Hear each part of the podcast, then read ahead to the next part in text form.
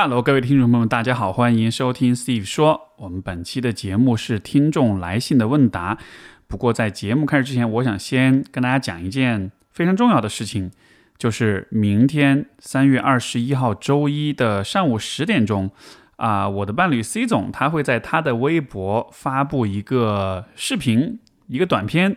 这个短片是关于职场性骚扰的，然后这个短片。是花了比较多心血做出来的一个很重要也很有意思的一个内容。这个地方，我想让更多的朋友们知道这件事情。我相信各位去看了这个视频之后，会对自己有啊一些会带来一些新的想法。然后，我也希望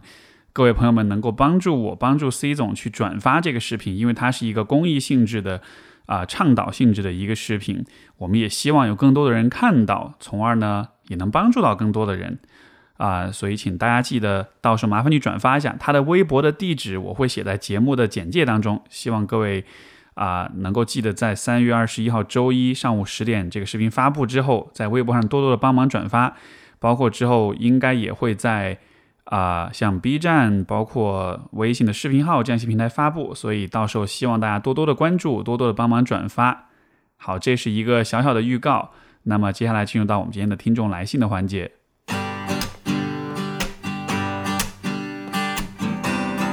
欢迎收听 Steve 说，和我一起拓展意识边界。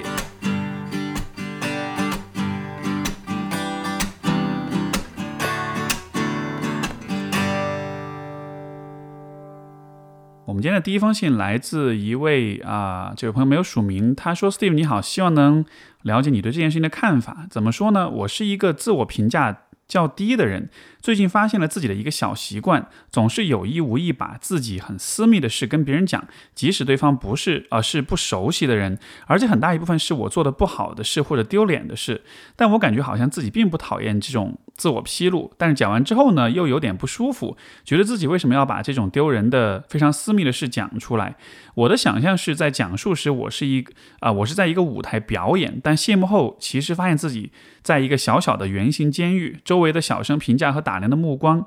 但是我看不清他们的脸，也看不清，也听不见他们的声音，这会让我非常懊恼自己的表演，以及近乎恐惧的想象他们会如何评价我。可能的原因是，也许为了避免别人讲我的不好，不如自己先讲出来。但有的时候讲的不全都是坏事啊。说实话，我并不清楚为什么自己要这样做，这是一件该避免的事情吗？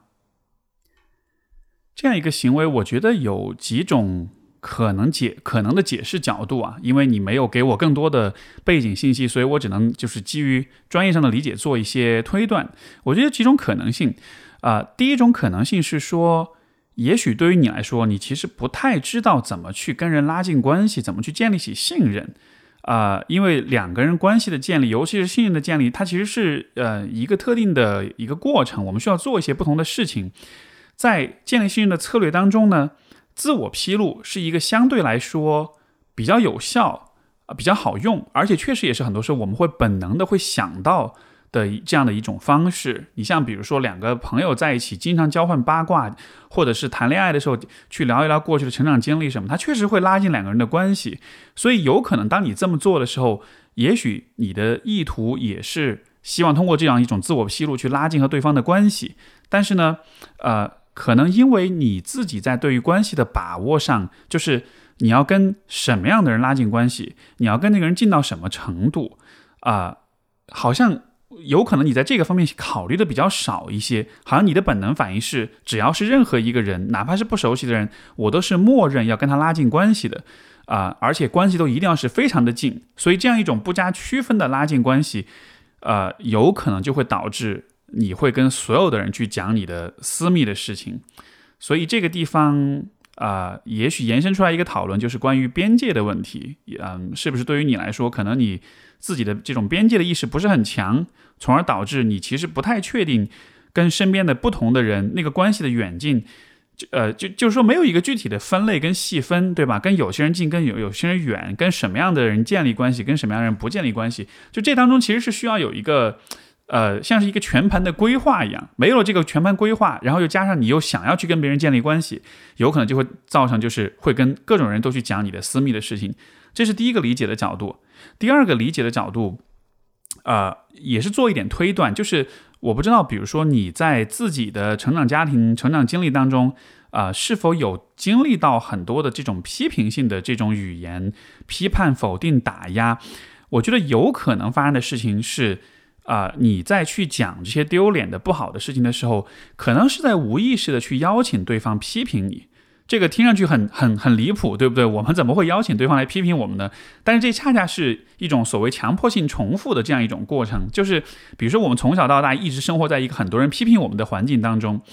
你可以理解为就是人习惯了这样一种模式之后，虽然这种模式让他很不舒服，但这却是他最熟悉，甚至是感到最安全、最可控的一种模式。所以长大了之后，我们也会有意无意的做一些事情，去邀请别人批评我们，呃。这样子的话，我们就能回到那种比较熟悉的模式里面。所以，当你在做这件事情，尤其是你讲这个自我披露的时候，呃，很大部分是讲的不好的、丢脸的事情。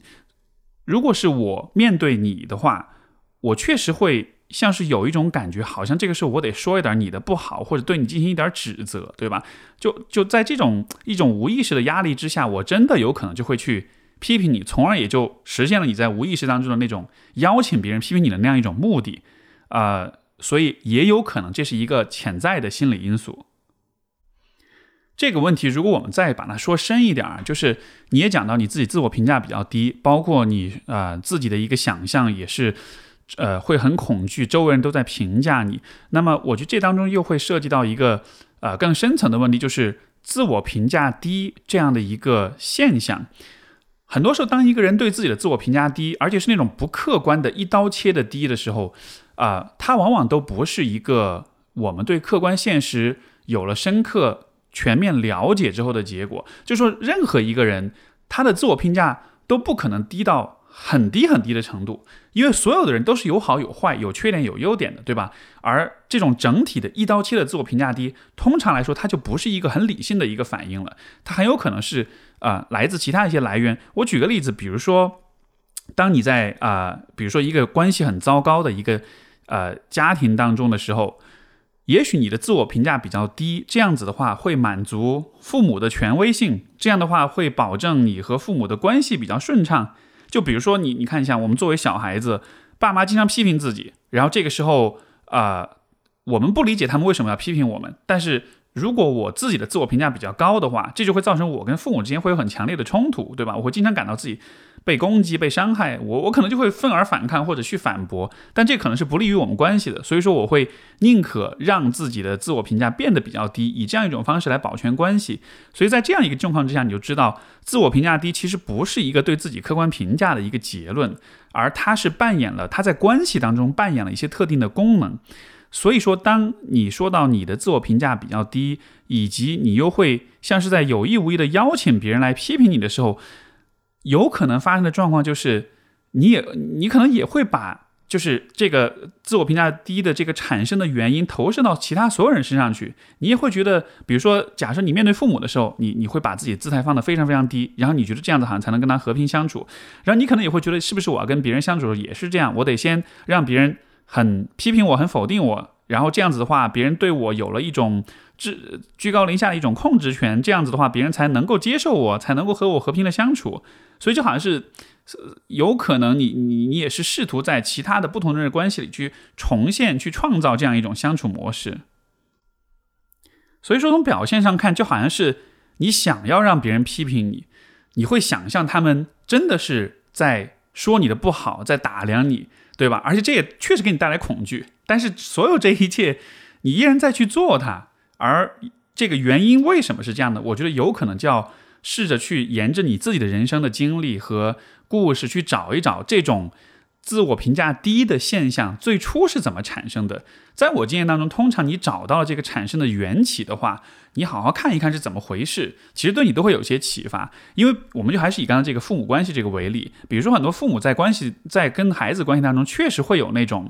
就是会很居高临下，会很强的批判性。但是比如说啊，我跟我来访者，我们去把他们就是父母的成长经历做一个梳理之后，就会发现。其实父母那样做，并不是他在告诉你你是一个什么样的人，或者说他在帮助你了解你自己。可能那个那样子做也是有他的很多潜在的目的。比如有些父母他其实并不知道怎么做父母，他只是为了装作自己显得像是一个知道自己在干嘛的父母，所以他会有很多的批评。也有很多的父母他其实是把孩子当做自己的一种情感支持、情感寄托，所以说他需要把他的攻击性、跟怨恨、跟不满发泄在自己的孩子身上。那还有很多父母可能他对他自己的自我评价比较低，然后他。处理不了这样的一种情绪，他要把孩子当做一个容器，去把自己的这种呃贬低、这种否定，呃装在孩子这个容器里。那这个原因就很多了。但是我的点就是在于，这种模式的产生，很多时候都是来源于一个你在小的时候无法理解、无法知晓的一个。部分，但如果有机会去把它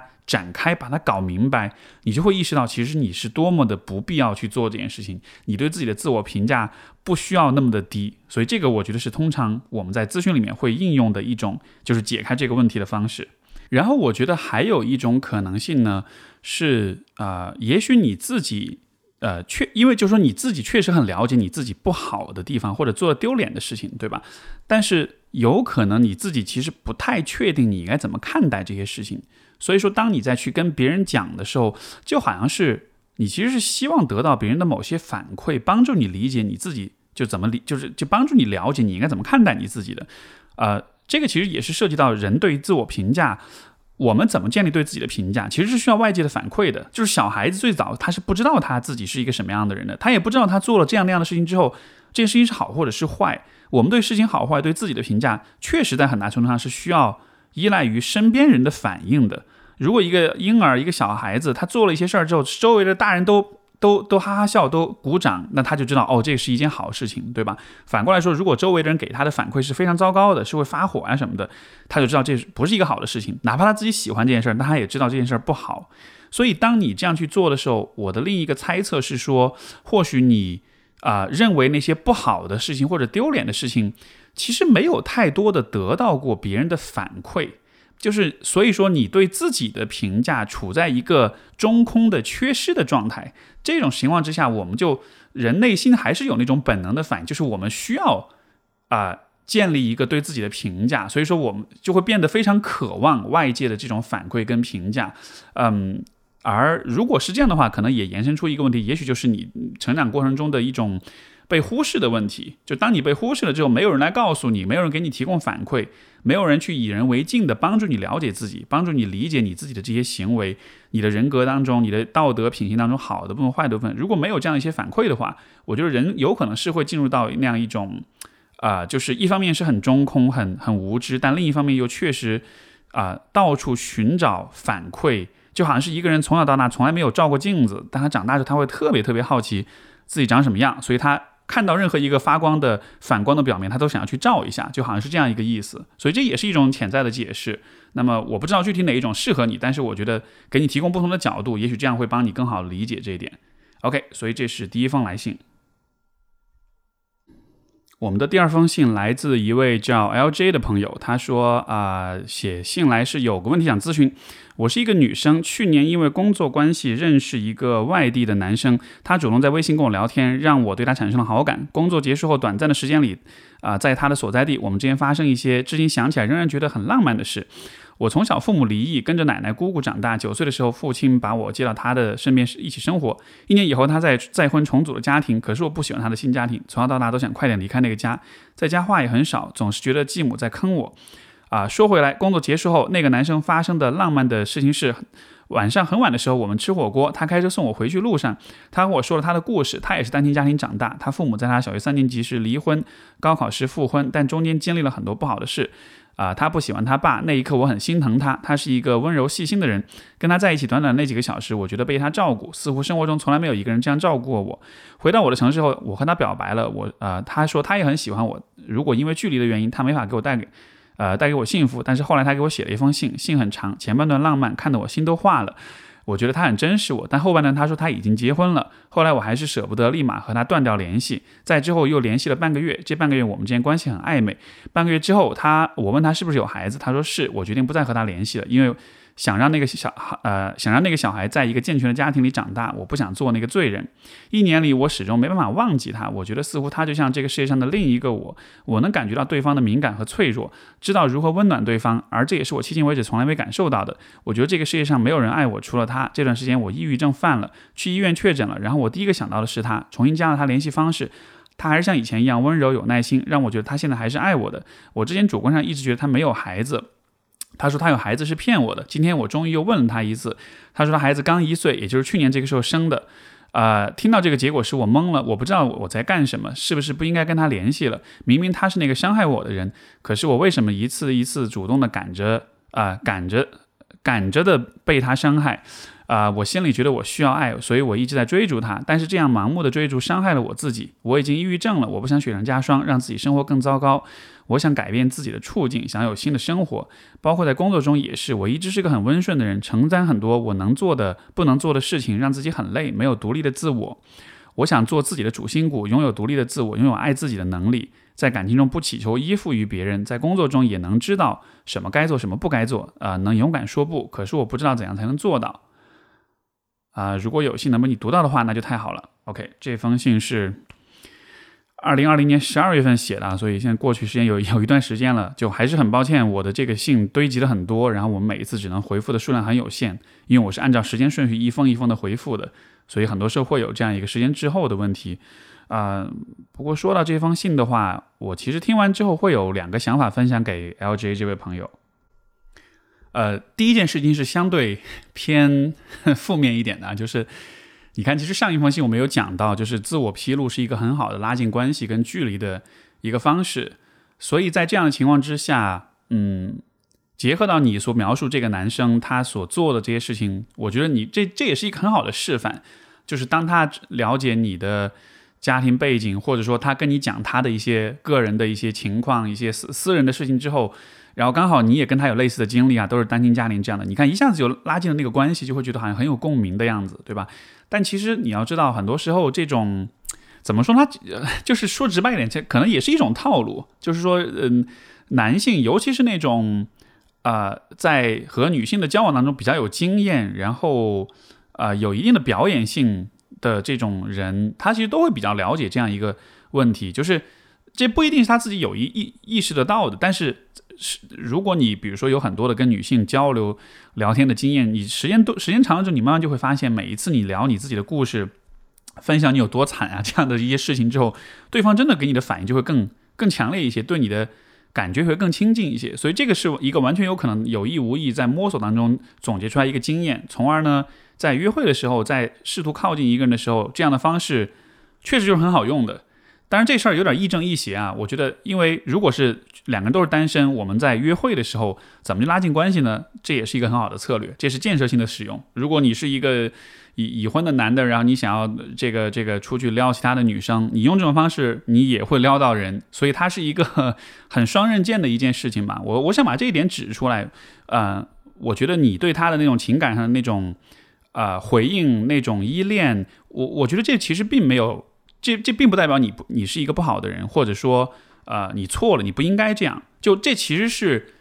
呃，这个自我披露带来的信任感跟亲近感，这个过程本身它是不分关系呃的性质的，它就是会这样发生。所以如果你们有机会去聊这些事情的话，它就是可能带来这样一些感受。尤其是如果你没有跟人聊过，这是你第一次和别人去交流关于。单亲关于家庭的挣扎、成长的创伤、痛苦，所有这些第一次聊肯定是这样一个感觉，对吧？所以我觉得会有这样的一种感受，这非常的正常。嗯，这是第一点。第二点其实是这样，就是对这种感受、这种依恋，我倒是觉得有一个不同的理解角度是什么呢？啊，因为你看我们前面讲到自我披露为什么会容易拉近两个人间的距离。一方面是因为你了解到这个人，你对他产生了同情，但是另一方面，嗯，我们如果看同情这个感受的产生，在很底层的一个层面上来说，为什么我们能同情别人？我们其实是因为我们有镜像神经元，我们可以去想象、去同理心别人的情绪体验。但是这当中有一个点，就是你怎么知道你同理心的别人的体验一定是对方的体验呢？呃，如果你跟这个人聊了很多很多，他整个人生的经历，像我们在咨询当中，我跟来访者需要花很长的时间，很细致的去了解他到底经历了些什么。这样的情况之下，我们的同理心是更加的接近他实际的状况的。如果你只是在一个很短的交流当中聊了些事情，你的信息非常有限的话，这样的情况下，你建立起来那种同理心，在更大的啊程度上，其实是你自己的情感的投射。就是说，你其实同理心的不是他，而是你自己的想象。而你自己的想象是怎么来的呢？是你自己的经验。所以，当你跟他聊这个过程中，因为短短几个小时这样子，包括写信啊什么，其实这些交流时间并不是特别长。在这样一个情况下之下，你产生的那些呃脆弱的情情感也好，同情他也好，那种有爱的感觉也好，我倒是觉得这些感受的产生，可能恰恰是说明了你你你你对你自己。是有，是可以有那样的感受的，但是呢，也许因为这样那样的原因，你拒绝或者无法那样对你自己，因为你后面你也讲，你你承担很多没有独立的自己，没有一个爱的能力，然后会呃没有办法说不什么的，就好像是从你的这些表现当中，我能看出来，你在现实的行为上面来说，没好像没有很维护你自己，没有很爱自己，没有很照顾自己，对吧？那这样的行为产生。有可能是跟你的成长经历有关系的，因为你需要寄人篱下，你需要在这种很复杂成年人关系当中漂泊，所以你形成了这样一些很懂事的一些啊呃习惯。但是当你去看到这个男人，去跟他聊了他的故事，在了解了一些片段之后，你看你其实就对他这个人产生了很多的爱恋、跟同情、跟这种情感的连接。而根据我们刚才的推断。实际上，你对他的情况更多是基于自己情况的脑补，所以你这个关系，我觉得他释放出来的情感不一定就是针对这个人的。我反而是觉得他释放出来的情感是你一直以来对你自己所渴望有的那种自爱、那种自我关怀。就你提到你你想要拥有爱的能力，我觉得你爱的能力已经有了，他就在那儿。在这一次的关系当中，你看，其实有人跟你讲一讲这些故事，一下就把你这种爱的能力激发出来了，对吧？我觉得这是一件好事情。我觉得这意味着。你其实本来就有爱的能力，而也许这个经历，它应该去激励跟启发你做的事情是好好的想想看，是什么阻止了你这种爱的能力的表现？你明明可以对啊自己的身世、自己的经历有这样的很强的同理心、跟关怀、跟照顾，但是因为什么原因阻止了你？我觉得这是一个这个关系当中能够带来一个非常积极的、非常有启示性的一个点，所以。希望只有给到你一些帮助。好，我们的下一封信来自 Cecilia，她说关注你好多年了，从上高中的时候就一直听你的播客，现在快要大学毕业了，哇，这时间真的蛮长的，呃，非常感谢从你的播客里学到很多东西。最近我发现我。啊，产生了前所未有的情绪，对男朋友的前任一直耿耿于怀。事情有些复杂，我其实是在认识男朋友之前，通过租房群加到了他的前女友的微信。我没有见过面，只是之前有看过他发的很多他们的亲密照。后来我在交友软件上认识了我的男朋友，见面并产生了好感。交往之后，我才发现他，啊，我有他前女友的微信。哇，这个 足够巧的啊。呃，当时他们处于分手后不久的状态，女性女方的微信上的那照片都还没有删掉，而且他们还有联系。我和男朋友的感情很好，我们彼此之间总是有紧密的沟通。他知道，呃，我对他前女友有这样的 obsession，然后他也说，如果呃 obsession 就是一直执念哈，他也说，如果他能做一些事情让我感觉更好一些，他也愿意去做。我也知道我的这种耿耿于怀可能来自于我对他的前任某些方面的羡慕之情，比如说他更善于表达他自己，或者对自己某些方面有些自卑。啊哦，或者对自己方面某些方面有些自卑，所以总是无意间要拿自己和对方比对比。明明啊，对方明明对我不存在威胁性，但是我还是要经常性的想要去啊呃去去这个偷窥对方的这些社交媒体。现在他们已经没有联系了，我我也知道我和男朋友之间所拥有的感情跟他们当时的感情完全无法比较。我男朋友多次提到他们之间从来没有这么深次深层次的沟通和连接，所以我意识到这些跟我跟我啊。所以我意识到这跟我男朋友是完全没有关系的，只是啊我对他前任的一种执念。我也在不断的尝试充实自己生活，看书、看电影，尝试新鲜事物。但是疫情宅在家，难免不会啊，难免会不停的多想。请问 Steve 老师啊，我已经知道为什么会有这样的执念，所以要怎么消除呢？我觉得理解这样问题的有一个角度啊，其实是这样，就是你提到你会忍不住去把他，啊，就是忍不住去和他的前任做比较，对吧？然后你觉得有可能是关于这方面某些方面有些自卑。在某种意义上，我觉得，呃，你就就是他的前任，其实像是你的一个情绪的容器。这个我们前面有一封信也讲到了哈，就是你的某些自卑的情绪跟感受，你自己是没有办法去承载他的，所以可能你平时也不会去想这个自卑的问题，你会把它深深的藏起来。但是当出现了这样一个人之后，我们是很容易把对方当做是我们某些情绪的容器的，就是。我自己我没有办法，我不敢去想我的自卑的部分，我不敢去直面这个部分。但是出现了一个能跟我做比较的人，我就觉得这个时候我可以把我的自卑扔到他那儿去了。就是不是我自卑，是有那样一个人，他特别好，所以他引起了我的自卑。这样子的话，就好像是那个人的存在是你去解释你的自卑情绪的一种借口。在这个意义上，我们当然就会一直。看到对方这个人，对吧？因为如果没有这样一个人，那你就又得回到你自己身上，你就得自己一个人独自去面对这种自卑的情绪。所以有可能对方的前任这个人的存在，啊，因为其实你也不一定有多么的了解他。包括我觉得你对他的评价，你对你们关系的评价，确实是脱离现实的，对吧？就是就是说，我们从客观的条件来说，你确实没有必要有这种执念。但是我猜想，就有可能这种这种执念，可能更多还是来自于。呃，对于自己自卑的情绪的这种处理，所以如果你觉得这个点是呃有共鸣的话，那么我倒是觉得可以去好好看一看自己的自卑是怎么一回事儿。因为自卑这种情绪，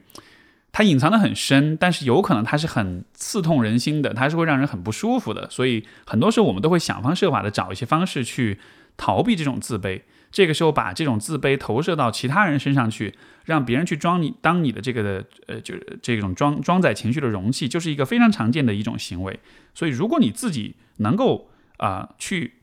直面或者去化解这种自卑的话，你也就不再需要这个容器了。从而，其实你就会发现他的前任跟你一点关系都没有。然后，另外你也提到他的存在是有威胁性的，嗯，所以我在想，这是不是也涉及到一个安全感的问题？就是说，呃，这个安全感不光只是对于关系的安全感啊，我觉得是对于整个所有事情，或者我们从一个很基本的层面，从一个很存在主义的层面，就是你对自己的存在的那种安全感也许不足啊，因为你看，我们如果看客观的现实呢，就是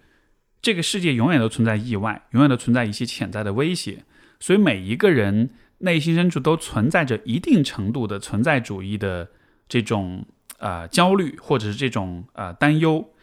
但是呢，每一个人对于应对不可知的未来，他的信心、跟勇气、跟力量、跟能力，可能都是不一样的。所以我也有另外一种推测，就是说，啊，也许你自己在刚才我提到这几个方面，可能确实没有很有底气。就是说，面对未知的、不确定的未来，啊，那些风险、那些不确定性，给你带来的这种。恐惧感或者焦虑感其实是比较强的，但是呢，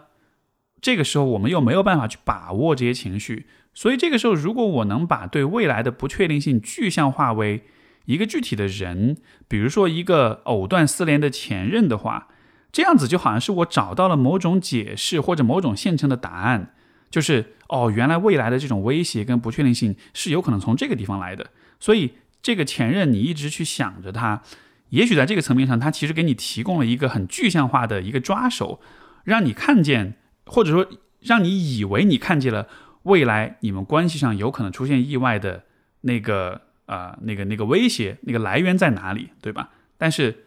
呃，这依然只是你的一种想象，就是这依然是一种对未来不确定性感到不安、感到没有足够的底气的情况之下。也许你是在用依赖这样一种方式去帮你构建出一个呃假想敌，有了假想敌，你才有一种感，你你就会有一种我我我这个有的放矢的感觉，我能做点什么去避免这个状况。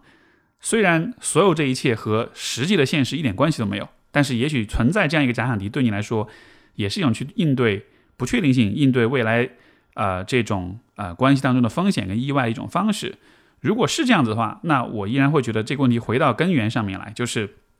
我们在面对不确定性的时候，为什么会有焦虑？我们在遇到风险、意外，包括真实的风险跟意外发生了之后，我们能做哪些事情？有哪些资源？有哪些关系？有哪些是啊啊行为是可以帮助我们更好的去面对、去处理的？如果更多在这个方面做一些啊建设、做一些准备的话，或许你会更有底气一些。这样子的话，就不需要再去想象出一个未来的假想敌了。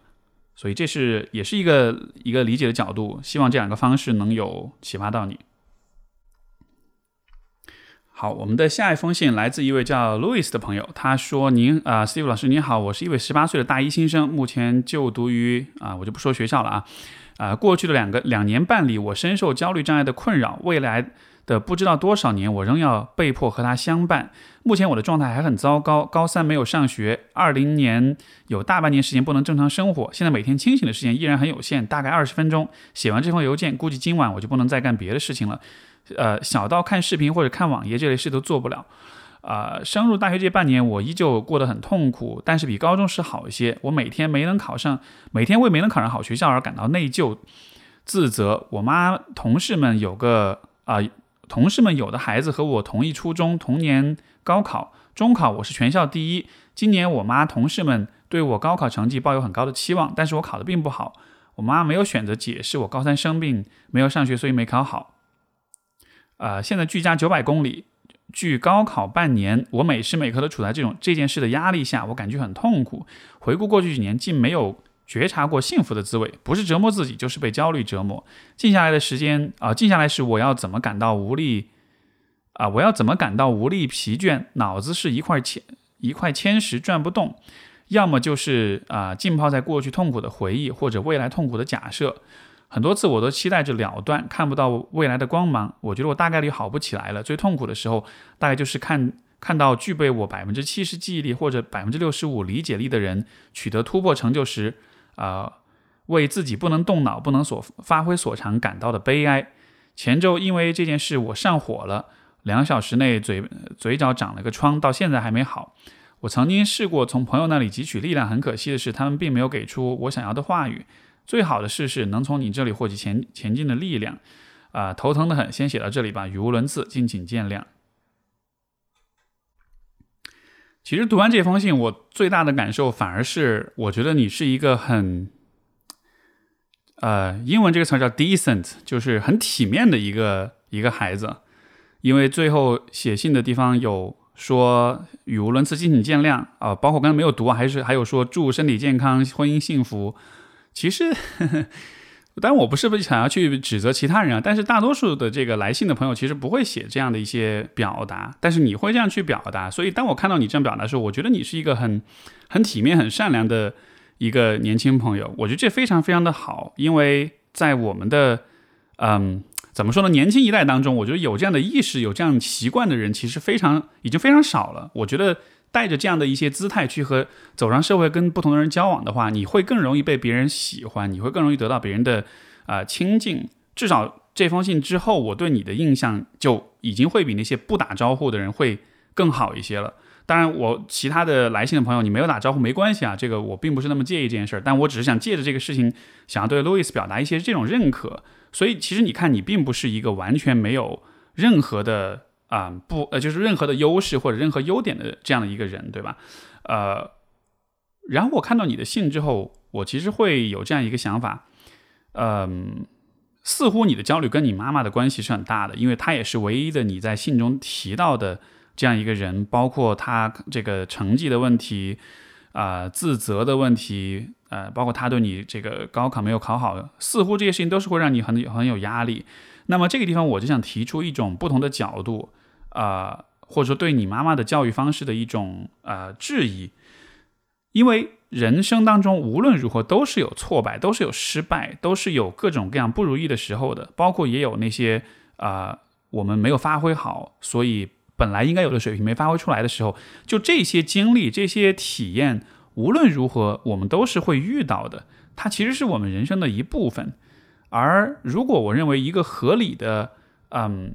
怎么说呢？头脑清晰和认知教育方式合理的父母，他应该做的事情是帮助孩子看见，说这些事情不可避免。当遇到这些事情的时候，我们最好的方式是接纳它的发生，以及带着平和的心态带着一种稳定的心态去接受，然后去反思，去试着让事情做得更好一些，而不是说这些事情发生之后，OK 就特别糟糕、特别不好、特别痛苦、特别的批评跟自责。所以，当我看到你这种很多痛苦、很多自责，呃，心里很多负担的时候，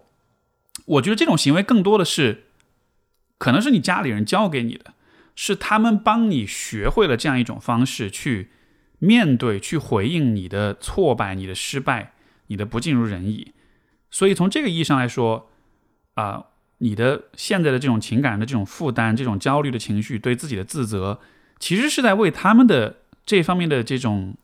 啊 parenting，就是这种这种教育的能力和理念的不足、缺失在买单。所以从这样一个角度说，我其实对你有很多的同情。我觉得这真的不是一个你你值得的或者你应该去承受的东西，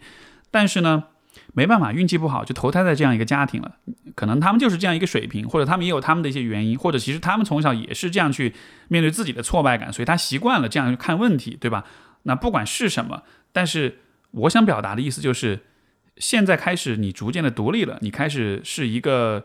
呃这个独立的成年人了，你逐渐走出了家庭，走出了你这个对。父母的这样一种依赖，包括以后你大学毕业之后，你也会有你自己的生活。你现在人生开始进入到属于你自己的人生当中了。而在这个情况之下，你其实是有这个自由，也有这个权利，甚至说有这个义务去自己构建、去选择你自己要怎么看待啊，关于失败、关于挫败这样一个问题，这是你可以自己去选择的事情。虽然我理解，比如说现在你很多时候你。可能因为焦虑，所以说头脑没有很清晰。但是就，也许在你比较清晰的时候，你可以问问看你自己，从你自己的角度出发，你觉得你愿意以怎么样一个方式去面对啊生活中不可避免的挫败跟失望？怎么样是对你最好的？怎么样是能让你感到最踏实的？因为呃，显然最不好的或者最不可能实现的，呃或者管用的一种方式，就是去期待生活中不会有挫败。这种方式百分之百不会管用，因为第一，你确实阻止不了这件事情的发生；第二，一旦遇到了失败之后，这种想法、这种期待会成为一个很重的心理负担，因为你就会不停的想，我为什么没有避免这件事情，对吧？但是最健康的方式一定是说，我先默认，我一定会在某个时候遇到某些挫败、某些失败，但是在这样一个前提之下，我还能做些什么事情，让我自己在长远来说依然是有好的发展。以这样一个角度去看待失败，我觉得是非常重要的一种建立心心理韧性和力量感的一种方式。而且，甚至进一步来说，我觉得失败这件事情，它其实可以是非常有建设性的，因为在很多情况之下，失败像是生活或者命运给你提出的一种警示信号，就是你之前看待问题的方式，你之前看待自己的方式是有一些明显的漏洞的。所以就好像是有点像是生活像是一个考官，他通过一次又一次的考验来确认你对于事情的理解，你对于问题的解决方式是合理的，是是建设性的，是会是有效的。某一个方面的事情你做的不够有效的时候，命运就会用一次考试的失败来提示你，就是你不断在面临压力测试，对吧？压力测试的意义不在于让你。发觉得你自己很糟糕，觉得你自己很差劲，而在于帮你去发现那些还有点问题的地方，还有点漏洞的地方。所以其实，呃，在成年人的生活当中，如果你经历了失败的话，它可以是有这样一个非常重要的提醒的机制的。而这种提醒，呃，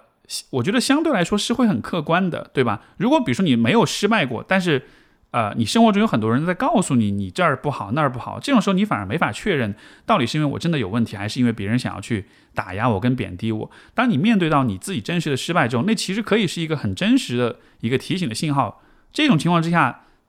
我认为最建设性的方式就是接纳这个失败的产生，以及去考虑一下我可以从这个当中发现哪些我可以做得更好的地方。如果一个人从不失败，他可能永远不会去想他自己怎么样可以做得更好。这样子的人最后一定会走向自我膨胀，而自我膨胀的结果就是自我毁灭。所以我觉得我们完全是可以去重新理解，就对失败这件事情有一个重新的理解。如果这个角度对你有启发的话，我也会推荐你去听之前我啊，Steve 说二百四十六期啊，当时是我跟一位嘉宾徐涛，我们聊的关于奥运会的一些讨论。这当中其实聊了很多，就是关于成败观，我们对于失败这件事情的看法。那一期节目里面会有更多的关于这个的讨论，所以说也推荐给你，也推荐给其他的对这个问题感兴趣的朋友们。好，所以这是这封信。呃，我们的下一封信来自一位呃姓杨的朋友，他说：“Steve 你好，我是一位听友，很喜欢你的节目，受到很多启发。这次。”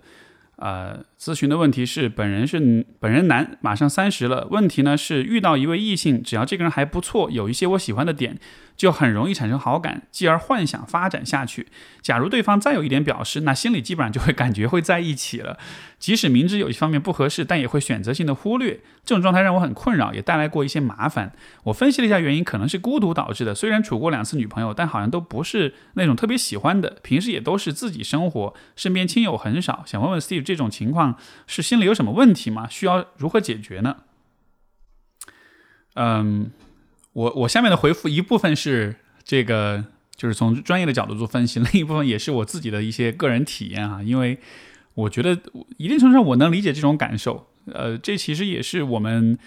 呃，怎么说呢？因为你是马上三十了，但是也许你在恋爱的这个层面，在浪漫关系的这个经验的层面，可能年纪会比较轻一些。我觉得你看，很多人在，比如说青涩的初恋，这种十几二十岁学生时代，我们其实都会有这种情绪，对吧？就是那种小鹿乱撞，看着喜欢的人、暗恋的人，然后就觉得哇，想到永远，就是大家都会有这样的感受。所以我觉得这并不是一个心理问题，这可能。在一定程度上，只是因为你的情感经验相对比较少啊，所以你对自己的情绪反应不是那么的熟悉。在这样一个情况之下，当你有了一些兴奋感，有了一些对关系的期待之后，我觉得会产生这样一种反应。这个地方发生的事情是怎么回事呢？就是有可能你产生好感的话，可能那个好感是很强烈的，就是说我对对方有很强烈的渴望。但是有的时候，尤其对于男生来讲啊，有的时候其实对自己的情绪反应可能不一定很了解，可能那个很强的强烈渴望，呃，很强烈的那种渴望，也许是性的情欲的渴望，也或许是呃某种情感上的依恋，呃，需要去依附。因为你说到你自己比较孤独，所以你可能确实比较孤独。在孤独之后，当你遇到一个有可能去依附、有可能去连接的对象之后，你就会非常的兴奋，对吧？但是这种兴奋的感受呢？如果你自己不是特别的熟悉，就是说我我不太知道哦，原来我其实遇到有可能在一起的人，我就会很兴奋。你意识不到这种兴奋的时候，你你你可能就会试图用其他的方式去解释，或者用其他的方式去释放这种强烈的情绪。在这样一个情况之下，通过幻想，通过脑补啊，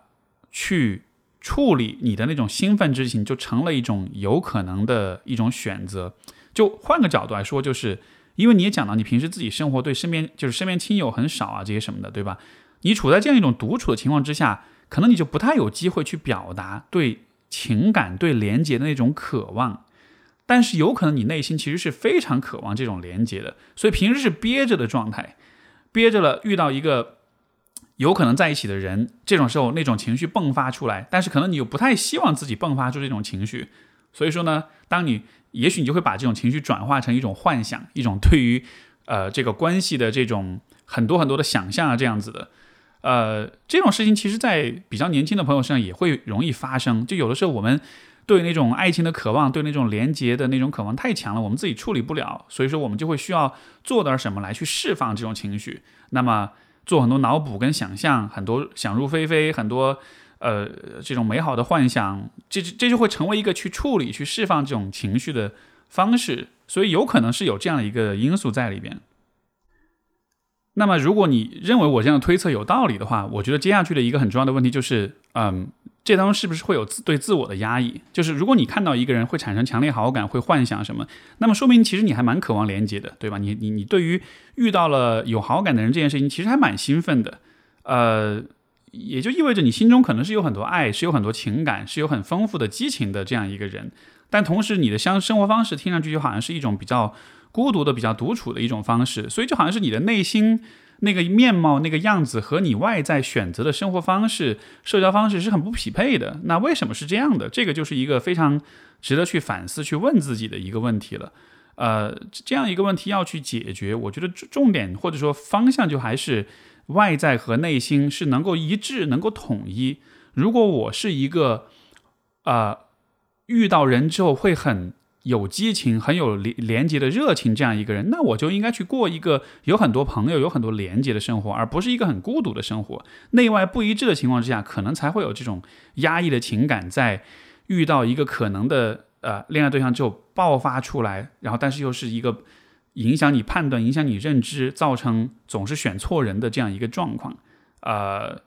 尤其对于男性来说，我觉得。要去表达自己对于爱、对于亲密、对于连接的渴望，可能是在各个方面都会有压力，会有羞耻感，会不敢去表达自己。呃，包括可能身边的人那种环境给你的影响，也会倾向于更认同你是偏孤立一点，你是不表达你的依赖，不表达你的脆弱跟你的内心的这种情感的。嗯，但是这恰恰有可能是你的这种自我压抑的来源。所以我觉得可能这地方也涉及到需要更多的认同自己，需要更多的去。理解跟看清自己，然后在你的生活方式，在你的选择、人际关系的选择上，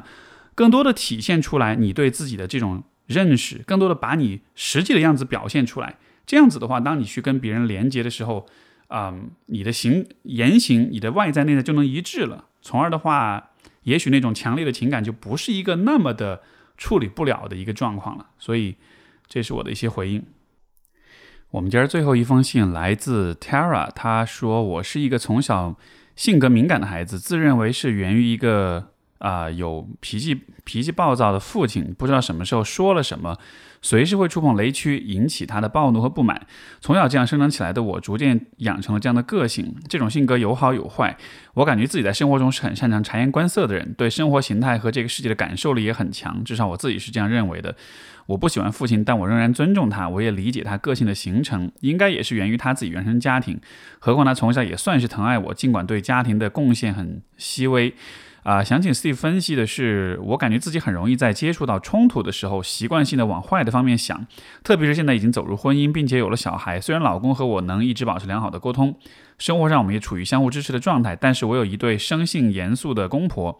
以及一个备受全家人。啊，宠爱的小姑子，公婆崇尚的就是一家人要亲亲美美的啊生活状态。奈何我却是当代独立自主的女性，并且对于他们的家庭文化、对小姑子的教养有很多啊不喜欢的地方。说实话，我是很不认可的。在这样的家庭里，我一直扮演着相敬如宾的角色。他们曾经认为我生性孤僻，但后来习惯了，也就不说什么了。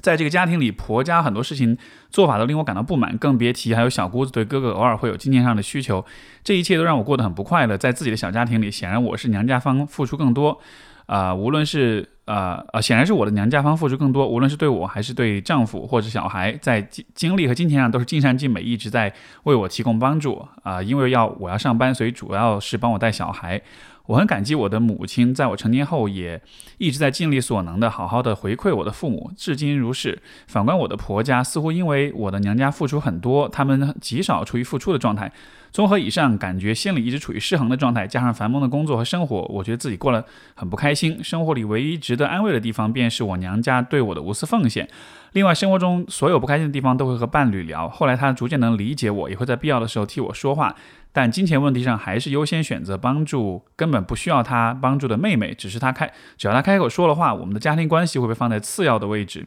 对这方面，我的情绪崩溃。他尽管。不知如何是好，但也依然会优先的选择他妹，啊，对此我很不满，也觉得心里竖起了一道跟他之间的墙。我们聊过边界感的问题，但我觉得在血缘关系面前，我就是次要的。无论他是不是这么想，反正我执念于家庭经济啊，以及他妹需要帮忙这种金钱问题上，从来没有优先选择过我，啊，尽管他妹是自己有收入，是公职人员，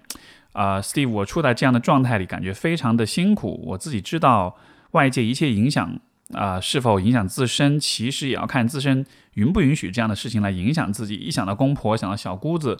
啊，想到各自为政的小家庭财政，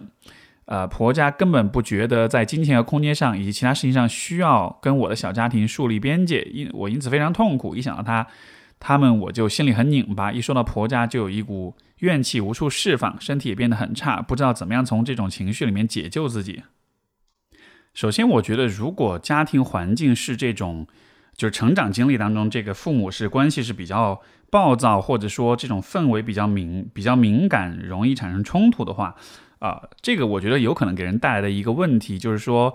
你在处理矛盾，或者是大家在利益上有冲突的这种情况之下，就没有一个好的示范，没有一个好的经验去指导你的话。那么是比较容易走极端的。所谓走极端，就是不就是要么沉默，要么爆发，对吧？啊，要么绝对的顺从，要么绝对的啊对抗，然后没有一个中间的地带。而这个中间地带，其实恰恰是我觉得家庭生活当中很多事情上都有所需要的。比如说，你父亲脾气暴躁，但同时他好像又还是啊心疼你的。有可能这当中的涉及到的一个议题，就是说他自己其实也不是特别的擅长去表达他自己的需要，包括去和身边的人商讨、沟通，找到一个双赢或者共赢的方式去满足自己、满足彼此的需要。就实际上这个是人与人关系当中最本质的东西，就是我们通过商讨、通过对话、通过交流，去得到一个大家都能满足的一个结果。所以，如果他是这样的一种比较暴躁的方式去处理这种需求的商讨跟呃协调的话，那么有可能其实你在面对这样的情况的时候，你自己所缺失的也是这样一个部分的问题，就是说你没有听，你没有见过，没有听过别人是怎么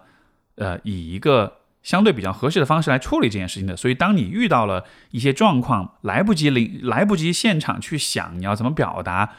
的时候，那个时候可能你就会按照你的本能反应来，而你的本能反应可能又是由你过往的经验、长期的熏陶所形成这样一种啊比较成型、比较固化的这样一种反应方式，而这个方式有可能就是啊，虽然你可能不一定像你爸那样那么的脾气的暴躁，但是我猜想有可能在看待问题的方式上，在表达自己的需求上面，包括在去。理解对方的需求，或者说是去沟呃，去去去去了解别人是怎么想这个问题上，就可能有些方面就会啊，就会做的比较不足。所以我是觉得这个地方，呃，一个实操层面一个可行的建议，就是当遇到比如说你、你老公还有他的父母、他的妹妹这样的一些，当有这样的一些状况出现的时候。这个时候啊，因为好像你的方式是比较相敬如宾，然后这个你说这个生性，他们说觉得你生性孤僻，就好像是说你感觉你跟他们说话沟通不是很多的样子。但我觉得应该反过来，在这样的情况之下，应该尽可能多的去询问、去了解他们是怎么想的，他们的想法是怎么样的，对吧？就是所谓彼知彼知彼知己嘛。在这样一个一个情况之下，其实我们很容易出现的一个呃犯的一个错误，就是在听到对方说出了一些。有点对立、有点敌对的话之后，立刻把对方想象成是跟你很对立的，要跟你去争、去抢，包括呃把整个关系对立起来，然后对对方做出一些假设之后，然后自己的态度也变得非常对立。在这样一个情况之下，一方面就是这种对立的态度只是让你暂时感到安全，但长远来说不会赢得更多的合作，赢得更多的共赢。另外就是说啊，你其实也因为这种对立的姿态，也就失去了对方进一步表达自己的。那种意愿，从而你没有办法更多的了解对方到底怎么想的。就这样的情况，其实，在现实生活中非常多非出现。嗯，就就是一旦就是我们对于别人展现出来的那种，呃。攻击性也好，敌意也好，固执也好，这样一些态度会有一个非常强的膝跳反射式的一种反应，就是只要对方一旦有一个眼神或者有一个语言表达稍微戳你一下，然后就有可能进入到一个比较防御、比较应激的状态里面。在感性上来说，我理解这样的反应是很容易出现的，但是从理性的角度，或者说从一个更建设性、长期来说更有利于关系的角度，我会非常鼓励你尽量去。学会一点，就是在遇到这种事情的时候，你的第一反应可能是应激反应，但是第二反应你立马要注意到，就是你已经进入应激反应了啊，以及如果你继续进入往，就是沿着这个应激反应去往下说话或者做事的话，呃，这样子你会失去获得很多信息的机会，也会失去对方愿意和你合作的意愿。然后第三就是这个时候，实际上应该暂时暂缓去表达自己的评判，表达自己的情绪的不满。嗯，或者做任何的决定，而是更多的去问一看，问一问对方是怎么想的。呃，我说这个方法其实不不仅限于家庭关系，我觉得在很多很多的社会关系当中，这都就是这种呃，先停一下，先想一想这样的一个意识都是非常非常重要。我举个例子，比如说有的时候我在咨询当中，有的时候来访者会有些时候表达出一些啊对我的批评、不满、抱怨，呃，甚至是愤怒这样的。当这样的事情发生的时候，我的现在就是以前慢慢的逐渐形成的一种习惯或者是一种呃，逐渐练成的一种反应，就是我都会想一想，哎，这是怎么回事？发生什么了？就我不会立刻认为这些事情全部都是冲着我来的。所以我觉得，当你在看到，呃呃，比如说你家里面，就是你老公他们家里面的人有，如果有表现出一些对你不利的一些表达的时候，就是先不着急去判定，那一定是冲着你来的。因为很多时候，人们在非常想要满足自己某些需要的时候，他就是会进入到一个比较强势、比较强硬。甚至可能比较暴躁和有攻击性的状态里面，但是那无非只是表明了说他非常在意这件事情，他非常希望这件事情上面能够自己能够得到满足，对吧？所以不管是当我面对我来访者，还是比如说你面对你的呃公婆这样的时候，就是遇到那种状况，我觉得可以稍微不着急做那个结论，而是先试着更多的了解情况。在我的经验当中，通常你了解更多的情况之后，你对于状事情，你对于关系也有更多的把握。在这样一个情况之下，也许也能更容易的去找到一些，呃，折中的一些方式。所以实操层面，我其实是这样一个建议。包括对于他的家庭关系，你看他妹妹明明有自己的收入，还要找他哥哥要钱，这样子，对吧？就所以显然这不是一个金钱的问题，但对你来说是，也许是一个金钱的问题，因为你不希望你们家经济状况，呃，就是一直要去帮他这样，对吧？所以我不知道你有没有考虑过。呃，比如说他们之间为什么要做这样的事情？因为你要知道，每一个家庭关系当中都有一些他们自己习以为常的一些行为，这些行为很多时候其实和现实和客观现实条件没有必然联系。从你的角度，你会觉得他妹妹妹妹是一直在这个吸取你们家的经济资源。从他们的家庭关系的角度，这又意味着什么？他们这样做有没有可能是某种他们家庭关系的某种仪式？这背后每一个人都在。维系或者在支持这件事情的原因又是什么？就是给我的感觉，你对他们家里面这些事情的理解，也许可以更深一点。也许不要只是看到表象上面的这种，他明明有钱，他要来找他哥要钱这样一个事情，对吧？我觉得在呃看待这种家庭关系的时候。啊，我们很容易被表象的一些行为所吸引，然后对这个表象做一种肤浅的解读。但实际上，你看你自己的家庭关系当中，你你如果去好好去想一想，你就你就能看得出来，很多时候人们在做的很多事情，